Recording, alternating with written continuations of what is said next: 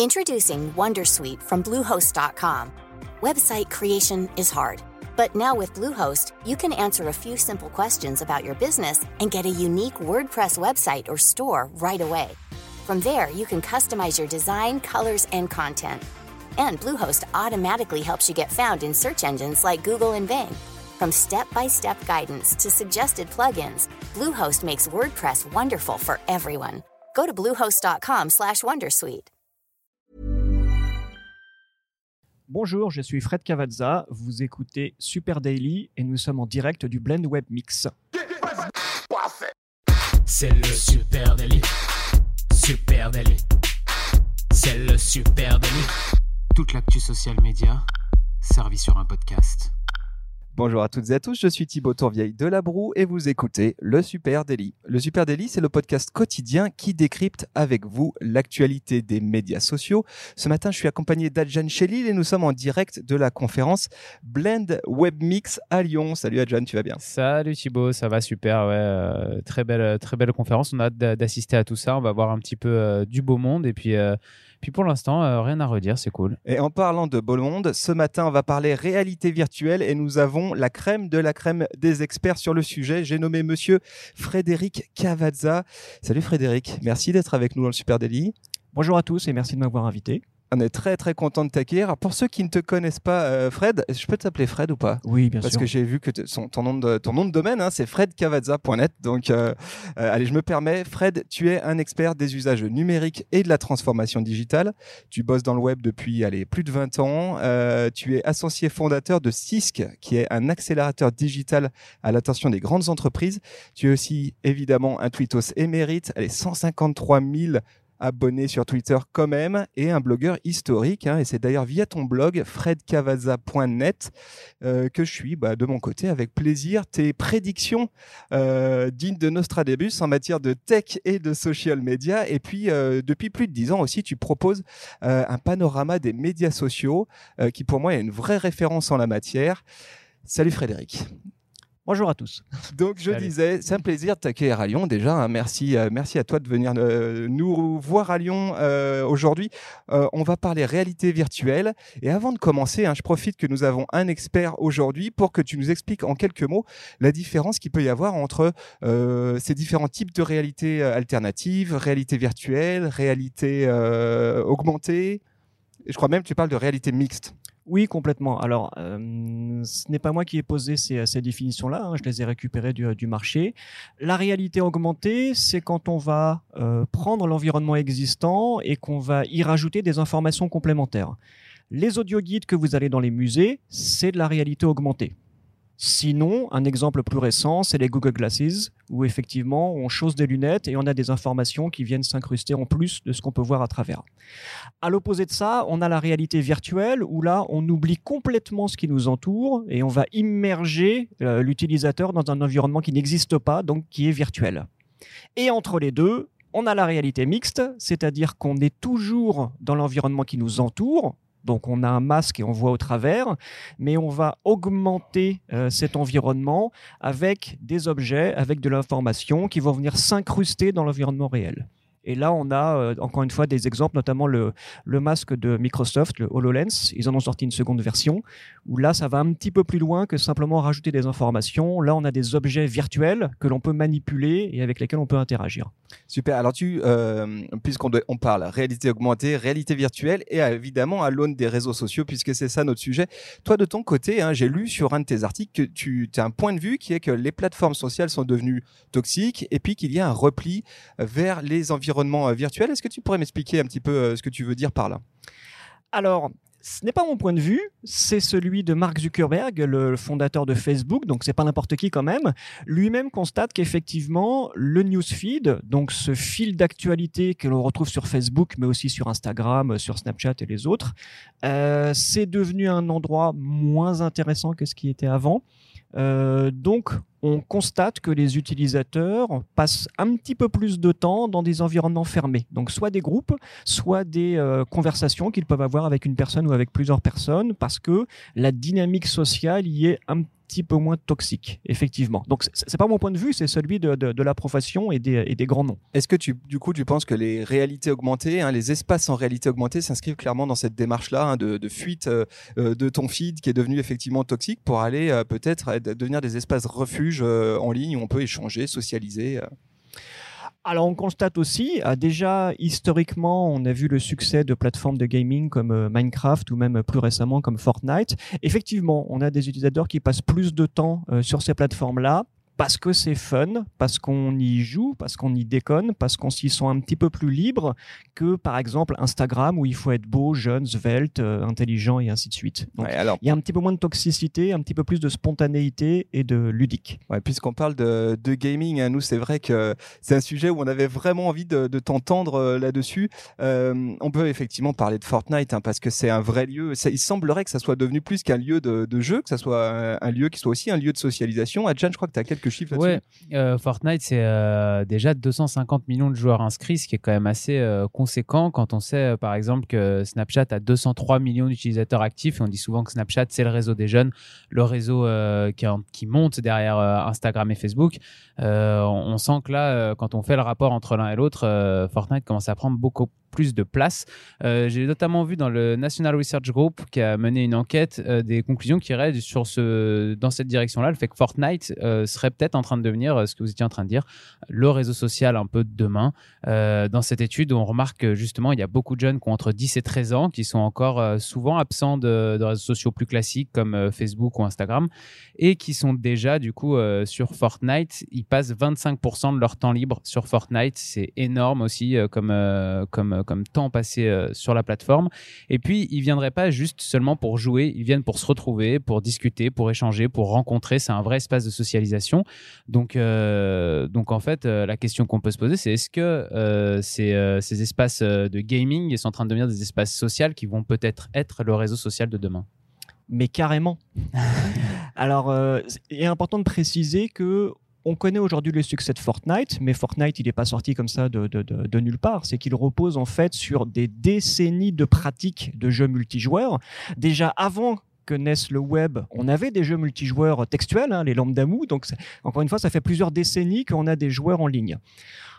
Avant Fortnite, il y avait Minecraft. Minecraft qui était un formidable espace d'expression et de collaboration, ce que sont censés être les médias sociaux, mais qu'ils ne sont plus. Parce qu'aujourd'hui, sur les médias sociaux, par exemple Twitter, on s'insulte. Euh, sur Instagram, on flambe. Euh, euh, sur Facebook, on essaye de manipuler la réalité. Donc, effectivement, ce que ne sont plus les médias sociaux, le côté expression libre, ludique, divertissement, on le retrouve sur les plateformes de jeu. Donc, on a eu Minecraft qui était et qui est encore une formidable plateforme euh, de, jeu. Aujourd'hui, effectivement, on a Fortnite qui est celui qui domine, mais on en a d'autres. On a aussi Roblox pour les un petit peu plus jeunes. Donc, ça existe, ça fonctionne et ça fonctionne à très grande échelle. On parle de centaines de millions de, joueurs. Est-ce que tu penses que ça peut marcher que dans ce sens-là ou est-ce que euh, dans l'autre sens, Facebook qui intègre par exemple du gaming à l'intérieur de sa plateforme peut aussi s'adapter à cette sorte de révolution vers le gaming Euh, pour l'instant, ils sont en phase transitoire.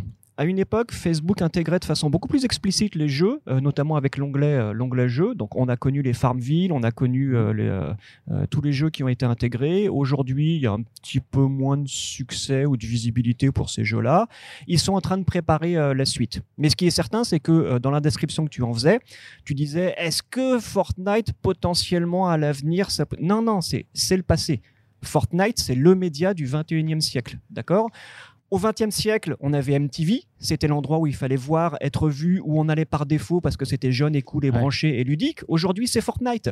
Sur Fortnite, on annonce la nouvelle paire de Nike, les Jordan. Sur Fortnite, on a des artistes qui lancent leurs, al- leurs nouveaux albums, notamment Weezer, le groupe. Mm. Sur Fortnite, on a aussi des DJ qui se produisent. Donc, ce n'est pas qu'un jeu. C'est vraiment un espace euh, social, culturel, où on va pour se retrouver, où on va pour déconner ou autre. C'est un peu la nouvelle salle d'arcade, quoi. Mais complètement. Euh, J'ai deux ados à la maison qui ont 14 et 16 ans. Euh, souvent le week-end, je les vois qui sont devant Fortnite. Et je me rappelle d'une discussion que j'avais eue avec eux où, à un moment donné, j'avais dit, enfin, c'était le samedi après-midi, hein, Ah, mais mince, mais il est 17h, t'as, pas envie de sortir, je sais pas, ils sont où tes potes? Et euh, Gaspard, mon fils, m'a regardé en me disant, mais ils, sont là, je suis avec eux. Et effectivement, ils étaient tous là, ils se parlaient avec le micro, ils, ils jouaient pas réellement hein, à, se, à se tirer dessus, mais, mais ils étaient ensemble, ils interagissaient. Alors Fred, je te propose qu'on fasse un grand écart et qu'on bascule du côté de Facebook cette fois-ci, euh, puisqu'en septembre, Mark Zuckerberg, non, on l'appelle Marquito, hein, on lui a donné un petit nom, euh, il annonçait en grande pompe le lancement prochain d'Horizon. Euh, alors Horizon, c'est quoi? Bah, C'est un univers social en réalité virtuelle, accessible via un casque euh, type Oculus. Hein. Mm. Et dans ce monde virtuel, et ben Facebook nous promet une expérience inédite, un peu à la sauce cartoon, hein, qui mêlerait réseau social et jeux vidéo. Et là aussi, c'est intéressant parce que euh, Horizon, euh, Facebook nous le vend quasiment plus comme une plateforme de gaming que comme euh, en réalité virtuelle, que comme un espace social media. Qu'est-ce que toi tu penses de cette annonce qui a été faite par Facebook de Horizon? Qu'est-ce que tu en penses? Horizon, c'est la continuité de tout ce qu'ils ont fait avant. En l'occurrence, ça s'appelait Oculus Spaces, il me semble. Euh, c'est également euh, la continuité d'autres plateformes qui n'appartiennent pas à Facebook. Je pense notamment à AltVR, je pense à Rec Room, euh, je pense à toutes ces, toutes ces plateformes-là. Le plus important, c'est pas de dire que c'est une plateforme de jeu. Le plus important, c'est pas jeu, c'est plateforme. C'est-à-dire que c'est un environnement dans lequel on va pouvoir faire ce qu'on veut. On va pouvoir discuter, on va pouvoir construire des applications par-dessus, on va pouvoir éventuellement faire des, euh, faire des jeux si l'on peut. Vous noterez que ça, c'est quelque chose que Google a essayé de faire il y a 10 ans avec Lively, qui était un, espèce d'environnement virtuel, plateforme sur lequel on était censé construire et faire tout un tas de choses, bon, qui n'a pas eu le succès qu'ils qu'ils espéraient. En tout cas, aujourd'hui, Facebook Horizon, c'est leur ambition, c'est de dire on va poser les bases d'une plateforme virtuelle. Après ça, vous en ferez ce que vous voudrez sur le même modèle que Second Life qui était un espèce de euh, plateforme ou de média, allez, appelons ça un média, c'est-à-dire un environnement dans lequel on peut exister et on peut faire ce qu'on veut. On peut faire passer des messages, on peut discuter, on peut collaborer, on peut se divertir, on peut euh, s'insulter, hein. on, peut, on, peut faire un peu tout et n'importe quoi. Bah, c'est ce qu'ils essayent de faire avec euh, Horizon, sauf qu'ils souhaitent le faire avec les technologies modernes, donc celles de 2020, euh, donc des casques de réalité virtuelle autonomes qui fonctionnent. Mm. Ça, c'est important parce qu'ils auront mis 10 ans pour y parvenir, mais enfin, on a du matériel qui est fiable, qui ne donne pas envie de vomir et qui est économiquement à peu près abordable. Ouais, justement, j'aimerais beaucoup qu'on parle matos parce qu'on a le sentiment que le matos aujourd'hui, ça reste le frein hein, euh, pour ce qui est euh, de la réalité euh, virtuelle. Euh, deux trois. Alors côté réalité augmentée, puisqu'on a fait le distinguo tout à l'heure, il y a pas mal d'annonces qui ont été faites dernièrement. Il y a Apple qui euh, annonce une paire de lunettes réalité augmentée ou qui devrait. Hein, c'est c'est le buzz qui court depuis maintenant euh, au moins un an. Euh, on parle aussi de Facebook qui s'associe avec Ray-Ban pour une nouvelle paire de lunettes en réalité augmentée. Mais côté réalité euh, virtuelle, là on reste sur du matos qui est très très imposant. Hein, ces gros casques à façon Oculus. Qu'est-ce que toi t'en penses? Est-ce que tu penses que c'est encore un frein ça aujourd'hui? Ou, ou vers quelle forme de démocratisation on va? Il y a un frein économique qui est évident. Euh, Aujourd'hui, un casque qui tienne à peu près la route, je crois que c'est 450 euros, l'Oculus Quest, donc c'est pas anodin. Surtout quand on nous impose de changer de smartphone tous les ans, des smartphones qui aujourd'hui euh, coûtent 800 000 euros pour les, les, les modèles les plus, euh, les plus premium. Donc ça fait beaucoup d'argent à sortir. C'est pas n'importe qui qui peut se payer ça. Après ça, effectivement, à une époque, on se disait que la réalité augmentée serait prête avant la réalité virtuelle. C'est l'inverse on a aujourd'hui enfin des casques de réalité virtuelle qui sont au point, euh, qui sont viables économiquement. En revanche, pour la réalité augmentée, il va falloir encore patienter 4 à 5 ans. On connaît aujourd'hui la date de sortie on planifiée chez Apple, c'est 2023. A priori, chez Facebook, ils disent 2022, mais à mon avis, ils auront un petit peu de retard. Chez Snapchat, euh, qui arrive en catimini, euh, ils progressent doucement. Donc, on- il nous faut encore 4 ans, à mon avis, avant d'avoir du, du, euh, du matériel qui tienne la route. Moi, la grosse question que je me pose, pardon, Adjan, tu voulais dire un truc Ouais, je voulais juste revenir sur la démocratisation justement des, cartes, des casques euh, en réalité virtuelle. Je me pose une question parce que tu disais que c'était autour de 400-450 euros euh, les premiers euh, prix euh, abordables et avec quelque chose de cool. On sait que par exemple une PlayStation 4 c'est quand même assez cher, que beaucoup de, de gamins en ont, euh, en ont chez eux et que ça, remplit, euh, ça se remplit sous les sapins de Noël. Pourtant les casques réalité, euh, réalité virtuelle, on n'en trouve pas beaucoup encore dans les, dans les foyers. Et qu'est-ce qui bloque si c'est Attention, parce que Ouais. les- les- le, le- le PlayStation VR, ils en ont vendu 3 millions et demi d'exemplaires, donc c'est pas c'est pas rien quand même. Bon, à l'échelle de la planète, oh, allez, allez, ok, c'est une niche, soit. par rapport Ça en, va en venir. France, En fait, le problème, c'est qu'il y a un écosystème à bâtir. Un écosystème, c'est quoi? C'est il faut suffisamment d'utilisateurs pour qu'il y ait des développeurs motivés, pour qu'ils sortent des jeux et des applications spectaculaires qui donnent envie à de nouveaux utilisateurs. Donc, on a ce problème de l'œuf ou la poule.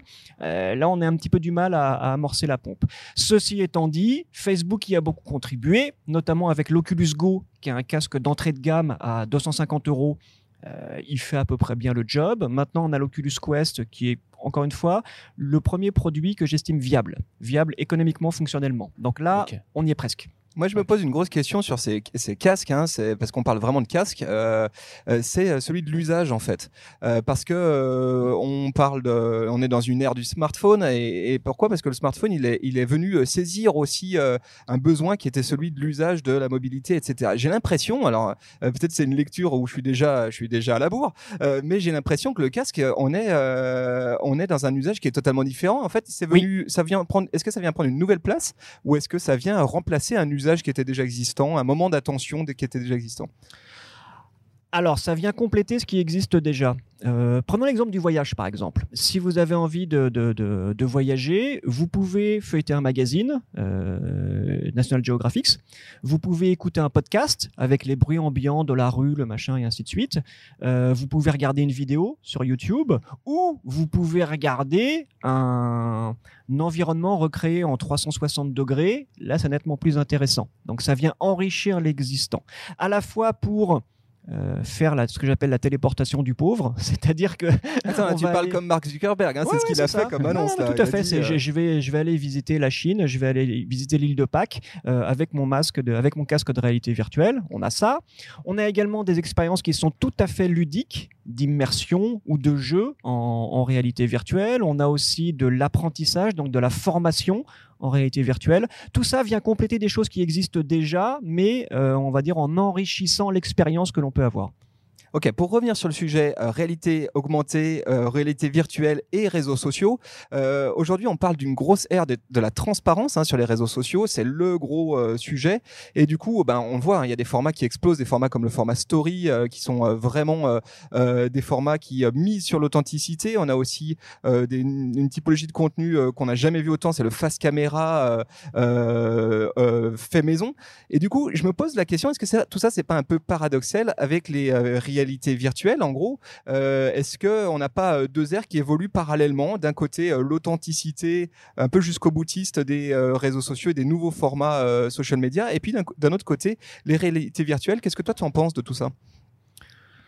Je pense que on va là on commence à arriver au bout de l'exercice de je me mets en scène, notamment sur Instagram, notamment sur YouTube, avec des belles photos, avec des- de, de la vidéo face caméra. On est, je pense, dans une période de transition et ça, on peut le voir notamment avec TikTok. Donc sur TikTok, on a les challenges euh, hebdomadaires. Qu'est-ce que c'est qu'un challenge? Si ce n'est je j'exprime euh, ma créativité, je m'exprime avec une modalité que quelqu'un d'autre a décidé à ma place. Donc toutes les semaines, on a soit une façon de s'habiller, soit une danse, soit un playback qui est imposé sur TikTok et tout le monde peut participer. Mais ça c'est pas c'est pas nous. Enfin, moi j'y vais pas sur TikTok parce que j'ai pas l'âge.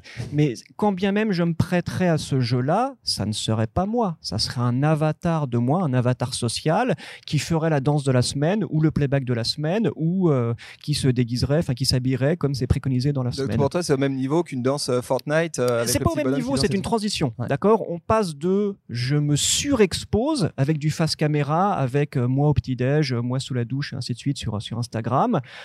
D'un côté, il y a ça. De l'autre, il y a les environnements virtuels. Entre les deux, il y a une espèce d'avatarisation. C'est moi, mais c'est pas moi. Donc, c'est bien moi qui me filme sur TikTok, mais c'est la danse qui a été dessinée par un autre. C'est les fringues qui ont été décidées dans le challenge de la semaine. C'est une transition. Ouais, tu vois, c'est marrant parce qu'en préparant ce sujet, on parlait avec euh, Adjan, on, on, on se faisait la remarque que sur Fortnite, euh, et ben en fait, on a aussi des avatars et euh, forcément ces avatars, Ah oui. euh, ils nous représentent peut-être euh, davantage. En tout cas, il y a euh, Ou même pas du tout, puisque moi, ce que je trouvais super intéressant sur Fortnite, c'est aussi euh, le côté, euh, justement, les gamins qui dépensent de l'argent pour, euh, pour euh, saper leur, euh, leur avatar et pas forcément pour être meilleur dans le jeu. Et c'est là où je trouvais que ça emmenait aussi vers un réseau euh, social, c'est que on dépense de l'argent pour euh, Ah, l'apparence de son mais personnage attention. dans le jeu. Attention à ce que tu dis, parce que le réseau social que tu décris, ça s'appelle la vraie vie. Fonctionnellement, si je suis dehors, il fait froid, j'enfile une veste polaire, j'ai plus froid. D'accord Oui. Par contre, eh, je vais avoir l'air un peu con avec ma veste polaire, je vais pas être très branché, donc je vais dépenser plus d'argent pour avoir des fringues qui vont me donner un meilleur look, qui vont me donner plus de confiance en moi, qui vont renvoyer une image par rapport aux autres personnes que je vais croiser. Ça, c'est ce qui se passe dans la vraie vie et personne ne le remet en cause. Par contre, quand on le fait dans Fortnite, oh, quelle connerie, c'est de l'argent jeté par les fenêtres. Qu'est-ce que c'est que ces jeunes qui achètent des skins virtuels pour essayer de se sentir mieux? Mais c'est la même chose. C'est rigoureusement la même chose. Fonctionnellement, si le but d'un vêtement, c'est pas avoir froid, vous achetez des polaires, c'est pas cher. Or, personne ne fait ça. Aujourd'hui, on essaye de bien se saper pour renvoyer une belle image de soi, pour avoir confiance, pour se sentir bien. C'est la même chose dans la vraie vie ou sur Fortnite. Euh, le fait de bien se saper, c'est pareil. Mais donc, du coup, c'est une preuve de plus que c'est un espace de socialisation. Ah oui, carrément. L'algorithme en Carrément. moins, hein, par contre, sur, euh, sur les jeux de gaming, hein, c'est la grosse différence, hein, parce que il y a, y a- y a l'algorithme hein, qui dicte un peu euh, aujourd'hui nos comportements, nos usages, peut-être le contenu qu'on publie sur les réseaux sociaux. Euh, par contre, j'ai le sentiment qu'aujourd'hui, les réalités, euh, les, les mondes euh, sociaux qui sont disponibles en réalité euh, virtuelle, eh ben, ils sont pas liés à un algorithme. Est-ce que je dis une connerie ou est-ce que euh, l'algorithme, petit à petit, c'est lui aussi plus ou initié moins.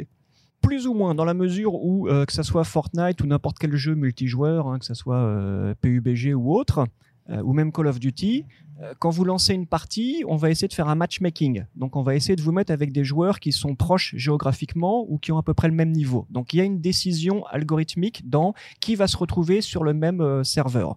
Après ça, il y a les listes d'amis, donc je peux emmener un avis avec moi. On est un peu sur les deux. Il y a les listes d'amis et il y a la sélection algorithmique de avec qui je vais rentrer en partie.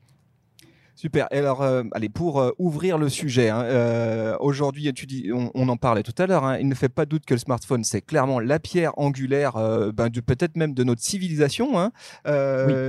J'ai juste un chiffre, les Français passent en moyenne 1h42 par jour sur le mobile, 26 jours par an, c'est quand même faramineux. Et puis, parallèlement, effectivement, on voit apparaître des nouveaux usages. On a parlé évidemment de réalité augmentée, de réalité virtuelle, et puis aussi, on pourrait parler des objets euh, connectés, les interfaces vocales, Alexa, Google Home, etc. Ça, c'est ce qu'on appelle l'ère post-smartphone. Est-ce que tu penses que ça y est, on est rentré dans cette ère-là? Et euh, d'ici quelques temps, eh bien, le Hmm. smartphone sera derrière nous Carrément. Quelque part, c'est une forme d'augmentation de notre quotidien. Euh, je suis dans mon salon, spontanément, je vais dire OK Google, euh, que, que- que- est-ce que, quelle est la météo pour demain? OK Google, quels sont mes rendez-vous? Voilà, je le fais assis dans mon canapé sans avoir besoin de bouger. Donc fonctionnellement, j'ai augmenté les capacités de, mon salon. C'est ça quelque part la réalité augmentée.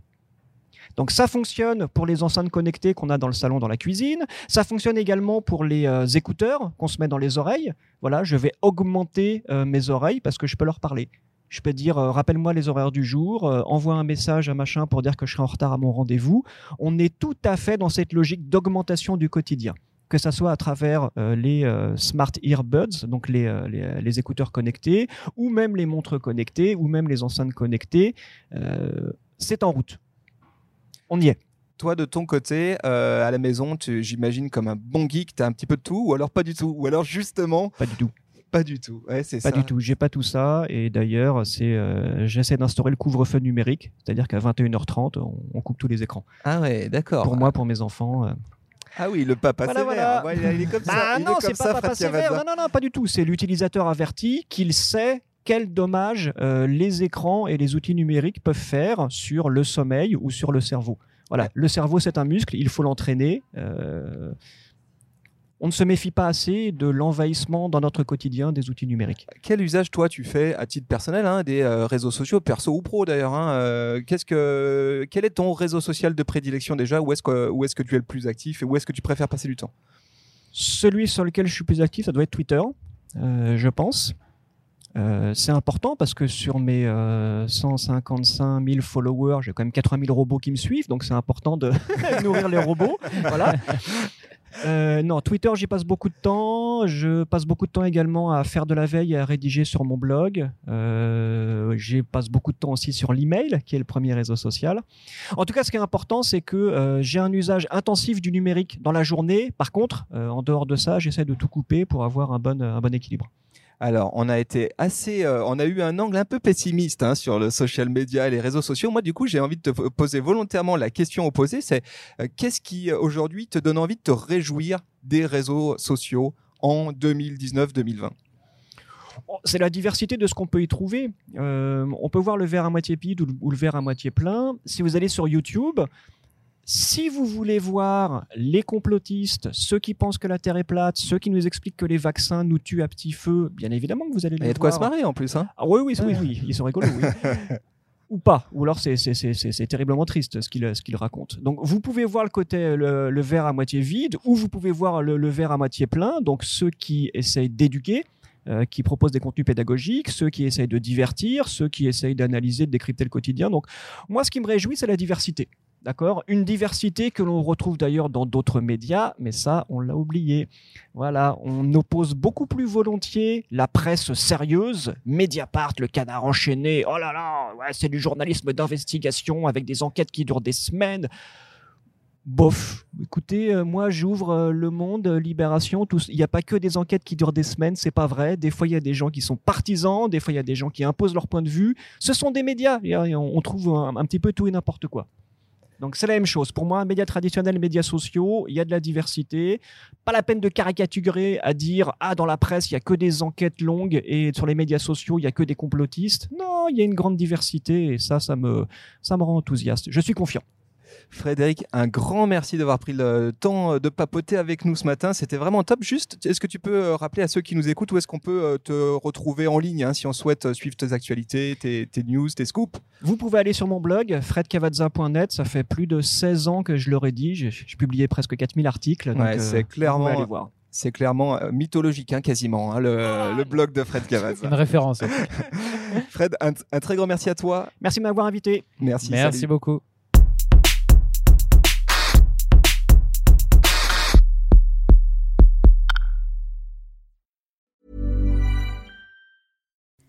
Hi, I'm Kara Berry, host of Everyone's Business But Mine, and I am an all inclusive addict. Enter Club Med, the best all inclusive for you and your family. With resorts worldwide, from their family flagship resort, Club Med Punta Cana, to their only mountain resort in Canada, Club Med Quebec, they have everything you need to relax. With their 20 plus sports activities, wellness programs, you can dine on delicious cuisine and make memories with your family. So book your next getaway with Club Med. Visit clubmed.us or call 1 800 Club Med or your travel advisor.